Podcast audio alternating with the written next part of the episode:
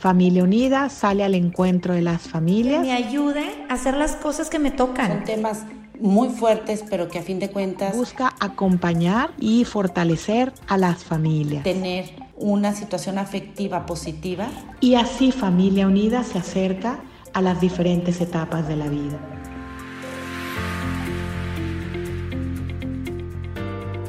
Hola a todos.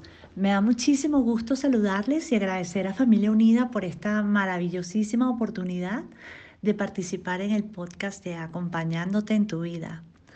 Mi nombre es Noita Describán, soy especialista en matrimonio y familia y en educación afectivo-sexual y también consultora en el área educativa. Bueno, ahorita en la actualidad trabajo en la oficina central de la red de colegios Semper Altius aquí en la Ciudad de México aquí resido, eh, allí trabajo como consultora y al mismo tiempo eh, trabajo como eh, consultora también en el área de consulta privada, atendiendo crisis matrimoniales y a jóvenes adultos y adolescentes, acompañándolos en todo lo que es su proceso de crecimiento en el área de, bueno, todo el tema de madurez afectiva. Al mismo tiempo, pues también me uno a estos grandiosos esfuerzos de familia unida para trabajar por la familia y por los matrimonios que van tras un ideal, buscando la felicidad y al mismo tiempo transmitiendo valores cristianos que, bueno, que siempre nos brindan la posibilidad de crecer en el arte de amar y por supuesto de amar bien. Nuestro tema de hoy es Mi adolescente no confía en mí. y trata acerca de la importancia de generar un ambiente de confianza en el hogar para que ellos, nuestros hijos, que tanto queremos, que tanto amamos, pues puedan crecer y desarrollarse, ahora sí que contando con nosotros. ¿Por qué digo contando con nosotros? bueno, porque para nuestros hijos en esta etapa de adolescencia, que siempre es una etapa pues bastante compleja para nosotros y para ellos, sus fuentes eh, de información pues mm, son otras. Ya sabemos que tienen a la mano pues sus redes sociales, sus buscadores en la web y sus amigos. Y nosotros realmente no solemos estar en ese primer lugar. Y qué importante poder lograr estar en ese primer lugar. Y como digo yo, es verdad que no podemos controlar muchísimas cosas, ¿verdad? Que están en el entorno y que se convierten en, riesgos para, para nuestros hijos, ¿verdad? Pero nosotros sí podemos convertirnos en, pues, en unos grandes influencers en el corazón de nuestros hijos. Pero para eso nosotros tenemos que crear unas circunstancias favorables para que esto se dé. No es algo que sea de la nada y sí tenemos que poner el esfuerzo, como, como digo, he, dicho últimamente, como que hay que, que generar un hashtag que diga poner de moda el esfuerzo, porque sí lo tenemos que hacer, o sea, amerita que nosotros, que tú como papá, tú como mamá, pues sí demos esa extra milla en, involucrarnos, en implicarnos, en lograr acercar o arrimar nuestro corazón al corazón de nuestros hijos para poder conocer realmente a fondo qué necesita, cómo necesita ser tratado, cómo necesita ser mirado sobre todo, cómo necesita ser escuchado para que nosotros podamos ocupar ese primer lugar de consulta sobre todo porque en esta etapa de la vida nuestros hijos realmente están pasando por un proceso de autoconocimiento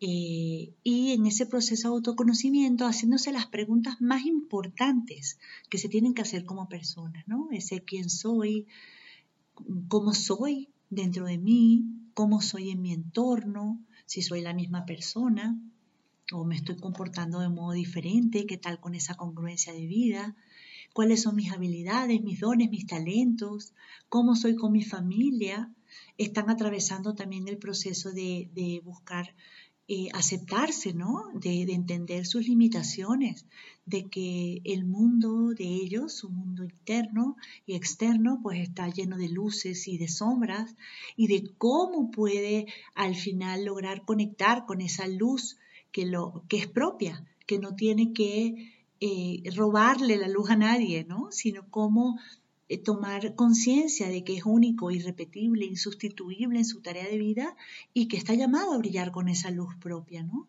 Y esto es un proceso muy profundo, un proceso de mirar hacia adentro, de reflexionar. Imagínense, ¿Cómo tiene que ser el ambiente para que una persona pueda entrar en estos aspectos de sí mismo con paz, con serenidad, sintiéndose querido, amado, contenido, porque ¿cómo puedo yo mirarme a mí mismo y ver que soy un desastre o que, tanto me alejo yo del ideal que tiene mi papá y mi mamá de mí si yo no tengo esa paz o esa serenidad en mi corazón de que independientemente de cómo soy, de cómo son mis limitaciones, a mí me aman de una forma incondicional. Y yo tengo que llegar a eso y poder entrar dentro de mí con esa tranquilidad, con esa serenidad y esa paz, para poder entonces ver qué tengo que hacer para superarme a mí mismo, ¿no? Cómo, me, cómo valorarme, cómo convertirme en ese protagonista de mi propia vida y cómo eh, conducirme a mí mismo haciendo algo con, con todo lo que me pasa. Pues para eso necesito un ambiente de tranquilidad, un ambiente de aceptación, de contención emocional y, un entorno en donde tengan papá y mamá que me miran y me miran con misericordia y me miran y me miran pues con mucho amor. Pues aquí lo que se espera de nosotros como papá y mamá es poder acompañar a nuestros hijos en su crecimiento, ¿no? Y bueno, para eso necesitamos crear una, una relación de confianza, ¿no? Y como dice el psicólogo especialista en terapia familiar Tacio Pérez Sólido, eh, en, el, eh, en, el curso de, de, experto en educación afectivo-sexual, que pues bueno, es maravilloso, se lo recomiendo muchísimo. Eh, él dice que la confianza en el fondo pues es tener la seguridad y la certeza de que mi mundo emocional va a ser acogido por el otro. Y asimismo, pues, pues hace un llamado, ¿no? De responsabilidad y que realmente para ti, mamá, y para ti, papá, pues para mí también como mamá, es nuestra responsabilidad crear ese clima de confianza donde en verdad nuestros hijos puedan experimentar que pueden abrirse con nosotros y compartir ese mundo afectivo emocional, ¿no? Sin la confianza, pues no es posible esa vulnerabilidad, ese, abrirnos a esa vulnerabilidad que requiere eh, el comunicarnos de forma íntima. Y esto es lo que realmente se busca, que nuestros hijos puedan de verdad acercarse a nosotros y abrirse con confianza, ¿verdad? Entonces, claro, para poder crear ese clima de confianza hacen falta pues algunos elementos que también eh, Gabriel Calvo en su libro Cara a Cara, eh, en donde él habla sobre cómo el matrimonio puede ser feliz, aquí pues, pues lo aplicamos a la familia. Eh, pues sí, en primer lugar, pues querer, querer pues desear compartir esas, las propias vivencias y también compartir eso con nuestros hijos, creer, porque dice que pues esperar en el otro pues es un acto de fe, tener disponibilidad, que es tan importante para compartir el tiempo con el otro, porque así mismo, pues como él mismo lo afirma, ¿no? La confianza se revela en la acción. Y no, es, no es que es un ideal que se queda allí en un espacio etéreo, sino que lo tenemos que traer a la acción. Esforzarnos por, por superar nuestras limitaciones, pues ser honrados, pues leales mutuamente y em, por supuesto, tener mucha humildad a la hora de crear el espacio en donde entra la reciprocidad para dar y para recibir, ¿no? Entonces, una de las cosas que nosotros tenemos que hacer para poder desarrollar esa confianza es primero que nada proponerla, ¿no? Porque la confianza no se exige, se propone. Y tengo que empezar yo por dar ese paso, ¿no? Así nos aconseja eh, Gabriel Calvo. Al mismo tiempo también eh, desarrollar la habilidad de compartir todo lo que nos pasa, de comentar con ellos, de, de, compartir nuestras emociones. A veces creemos que por hacer esto perdemos autoridad, ¿no? Y resulta que la verdadera autoridad, acuérdense que es el poder que tengo yo para hacer crecer a mi hijo. Y, y esto, pues cuando yo me hago más humano, cuando me hago más humana, pues sí arrimo mi corazón al de él y le hago ver que el sentir, el tener emociones, pues es parte de ser humano y que al mismo tiempo lo que nos va a definir como personas, en todo caso, va a ser no, no, lo que sentimos, sino lo que hacemos con eso que sentimos, ¿no? Entonces aprovechamos esas situaciones cotidianas, aprovechamos las oportunidades para acercarnos a nuestro adolescente y abrirnos también con ellos para que ellos vean que que bueno, que eh, lo que ellos sienten también está dentro de un espectro pues de lo normal y que papá y mamá pues lo entienden perfectamente.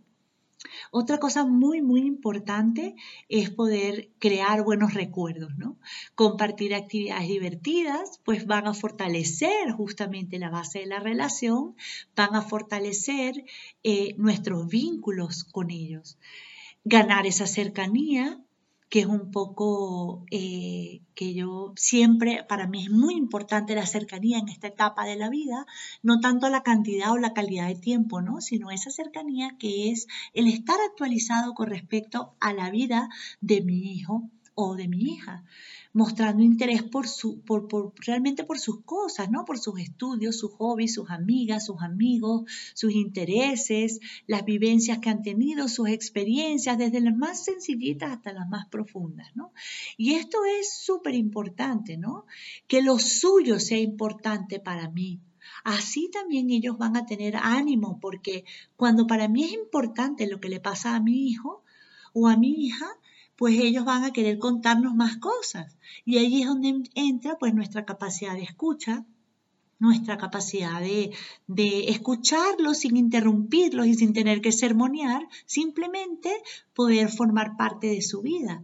Y eso hace que ellos pues eh, se arrimen a nosotros, ¿no? Y así nosotros pues ganamos esa cercanía. Y algo muy, muy importante también es, eh, a ver, que podamos añadir el elemento del el buen trato. Nosotros a veces no nos damos cuenta, pero ponemos límites y no lo hacemos con el buen trato. Y el adolescente necesita mucho de sentir ese respeto de que nosotros en verdad también vamos a, a, eh, a, a respetarlos en toda su, su, pues bueno, en toda su persona, ¿no? Entonces, proponer la confianza, no imponerla, compartir, aprovechar las oportunidades para poder crecer junto a nuestros hijos, crear buenos recuerdos, ganar cercanía y utilizar el buen trato. Pues allí, animándolos eh, y desarrollando nosotros esa mirada valorativa, esa mirada espectacular en la que los hacemos sentir queridos y amados en su totalidad, acogiendo eh, todo su mundo interior, todo su mundo emocional.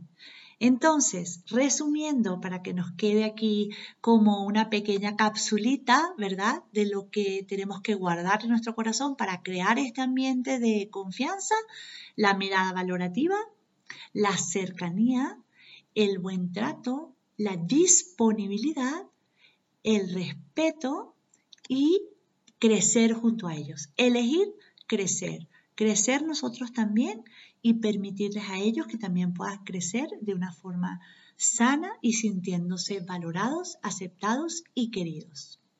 Bueno, muchísimas gracias. Me despido de ustedes y bueno, a ponerle muchísimo ánimo, muchísimo corazón y sobre todo agregar el amor.